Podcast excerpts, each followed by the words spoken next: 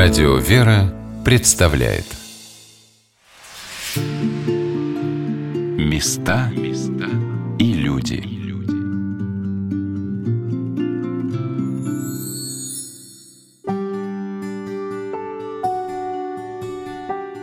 Дорогие друзья, я Юлия Бочарова.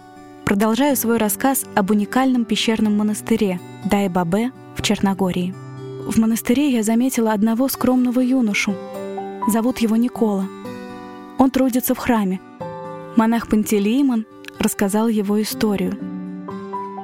Здесь местный парень, курортный город, стандартный кинобор, все приключения, которые могут быть. И вот у него обнаружили рак лимфатических узлов. И как-то он вот здесь у мощей святого Семена в Дайбавском монастыре, вот, значит, жил, как он это вымаливал, и уверовал, и исцелился. Полностью преобразился человек. И вот теперь он, так как он выкладывается на работе, это, это реально за гранью человеческих, потому что он там пещера, всегда что-то запачкает, что-то прольется, да, вот он буквально даже чрезмерно разрывается. Вот так не просто человек исцелился, это еще преобразился человек, да, вот на мой взгляд, считаю, что ему нужно готовиться к рукоположению, и у него реально есть талант, вот появился талант рассказывать, всем рассказывать про, вот, про мощи, про истории. Мощи регулярно так и мощно благоухают, так скажем. И потом тоже раз в год их э, по городу Подгорице выносят. То есть они на лафет ставят, и, значит, эскортом, и, значит, летят, начинается вот этот э, храм, где святой Сава был крещен, или его отец, где был рожден, значит, святой Симеон.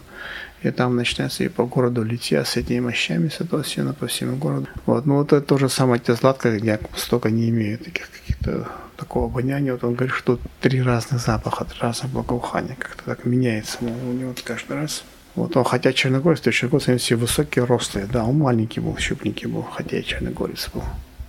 Вот. И второй святой, который у нас мощи, который у нас хранится нетленный еще под спудом тоже, это Душин Раджурадович. Значит, ну тогда же мало было в 70-х годах священников. Вот он был настоятелем прихода где-то в Подгорице и здесь, на Баба. Ну, умер в 86 или 85 году. Умер, похоронили, как полагается. А вот он через 5-6 лет скончалась его сноха, и вот ее тоже должны были похоронить. И когда вскрыли гробницу, обнаружили нетленные мощи. Тогда его перенесли и положили тоже вот нас перед э, звонницей, как это по-русски, перед колокольней. Вот он там похоронен. И вот уже там тоже чудеса. Вот уже, причем в Греции, да, значит, тут одна местная женщина с подгорицей замужем за греком в Греции, вот она пошла в эту парикмахерскую. В Грецию, сидя в парикмахерской, там подсел какой-то старичок, разговорились. Кто и какие такие вещи интересные рассказал. И когда она приехала, она стала пытаться выяснять, а кто это. И они как-то поняли, что это священник, стали искать фотографии, обнаружили вот этот человек, который там 20 лет назад умер, вот живой наяву явился и там что-то и там указал важное, нужное. И еще какие-то случаи были. Это вот то, с чем я конкретно конкретно сталкивался. Батюшка там стал собирать, там висит э, как типа почтового ящика, чтобы записывали свои чудеса и там рассказывали.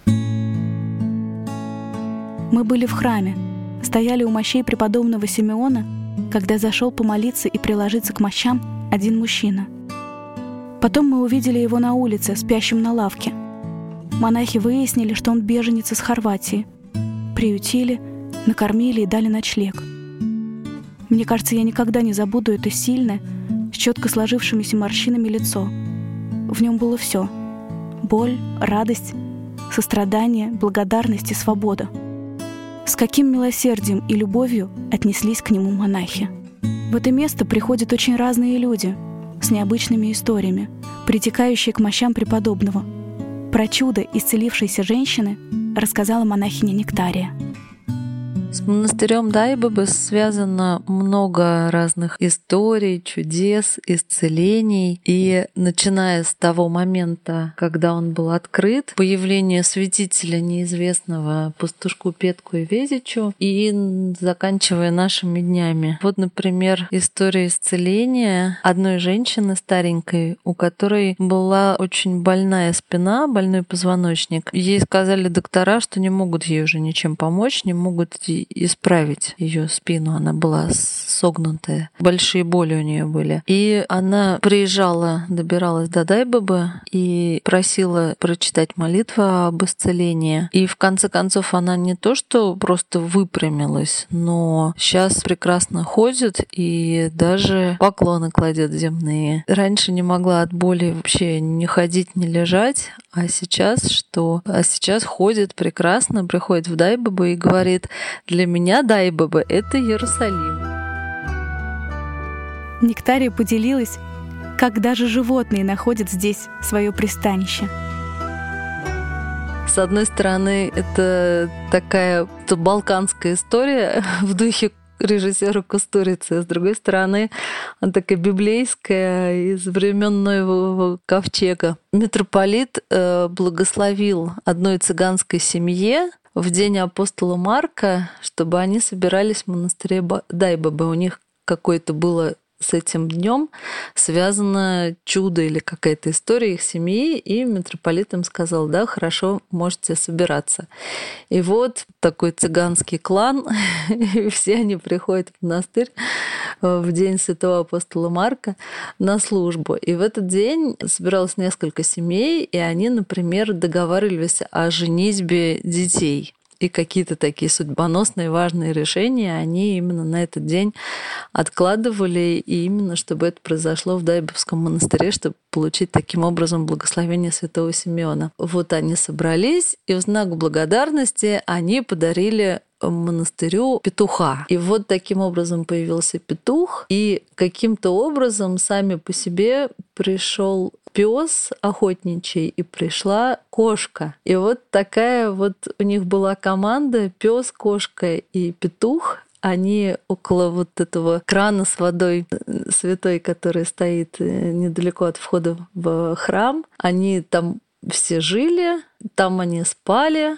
ложился сначала пес, к нему на бок э, протиралась кошечка, и рядом тоже ложился петух. И так вот они все дружно спали. И пили, и ели они из одной посуды воду. Сначала им ставили три разных миски с едой, но потом увидели, что они все из одной едят, и так вот они все так дружно жили в этом монастыре.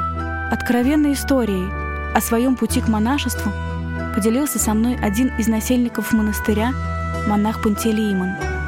Значит, это было 17 февраля 89 года. Значит, я значит, учился на кафедре классической филологии Московского государственного.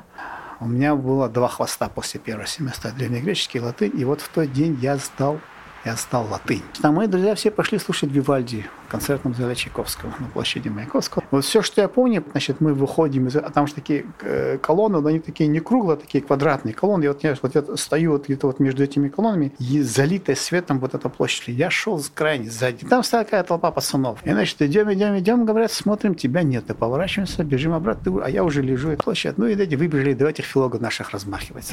Там, там, они вот там у кого-то губу, губа вот такая, у другого ухо, у третьего нос. И то есть вот это упражнение, что возьм, пальцем нос, да, я промахиваюсь. То есть я, вот если я хочу что-то рукой взять, рукой промахиваюсь. И вот, видимо, значит, я умирал. Видимо, вот я, знаю, видимо, когда операция была, это была история, вот я помню ощущение, что ты находишься в доме, ты же понимаешь ощущение пространства вне дома, вот якобы перед дверями какими-то, а дальше начинается от, ну, какое-то такое ощущение, знаешь, вот именно тюремное такое, бесчеловечное, что такое. Я вот когда умирал, я испугался. И тут я выясняю, что оказывается в этой ситуации, когда реально страшно, я могу быть просто тряпкой, могу быть чем угодно. Да?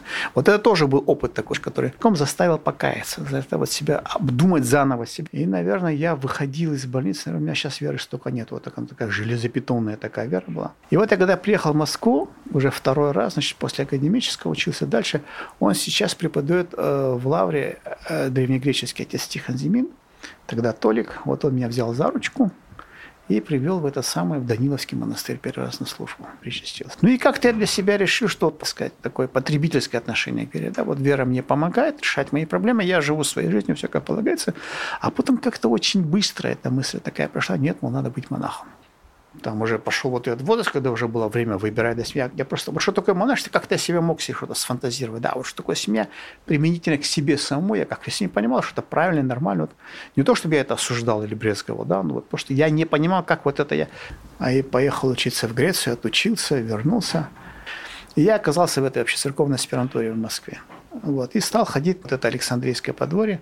А отец Данил тоже, когда в Москву приехал, тоже там ходил. Там мы с ним познакомились. Потом, значит, я уехал учиться в Грецию, в магистратуру. Оказалось, что и там мы тоже были соседями с ним. То есть он через стенку он на доктор, докторскую писал, я магистрировал. И вот он меня тогда оттуда пригласил. Значит, я приехал, владыка Филох меня водил буквально перед мощами и, и постригал. Причем там как, он же отец Семен Святой, он же в Киево-Печерской лавре и учился, и постригался.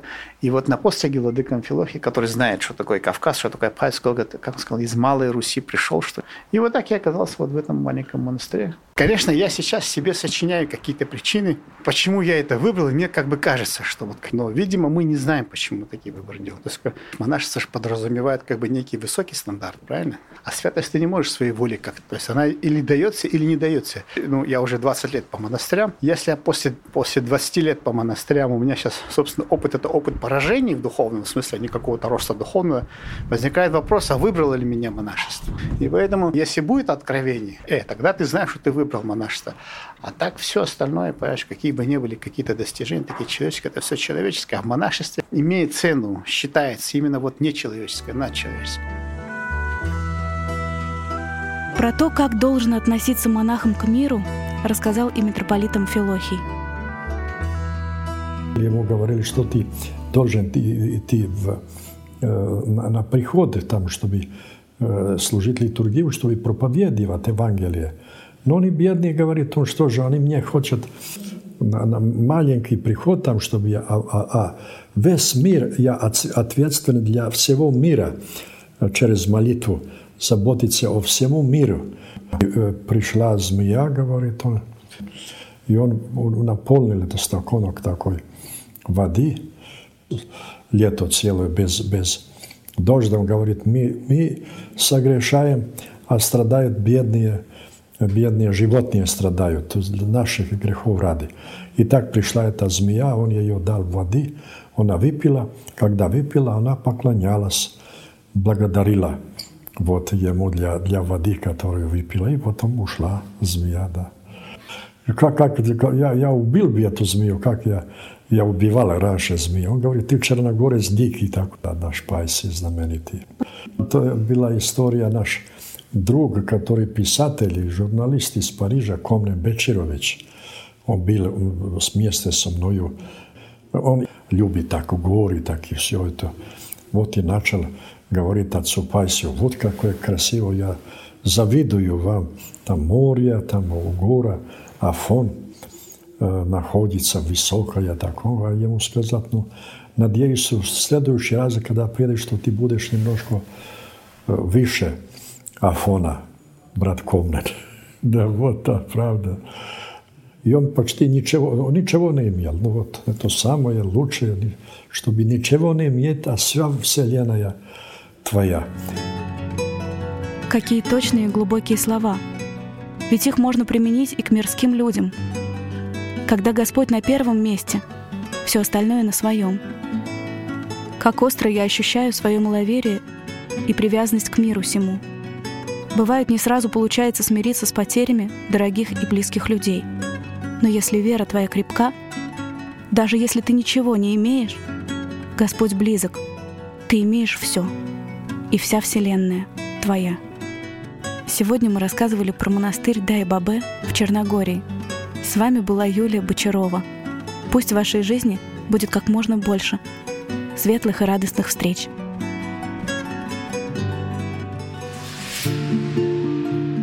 Места и люди.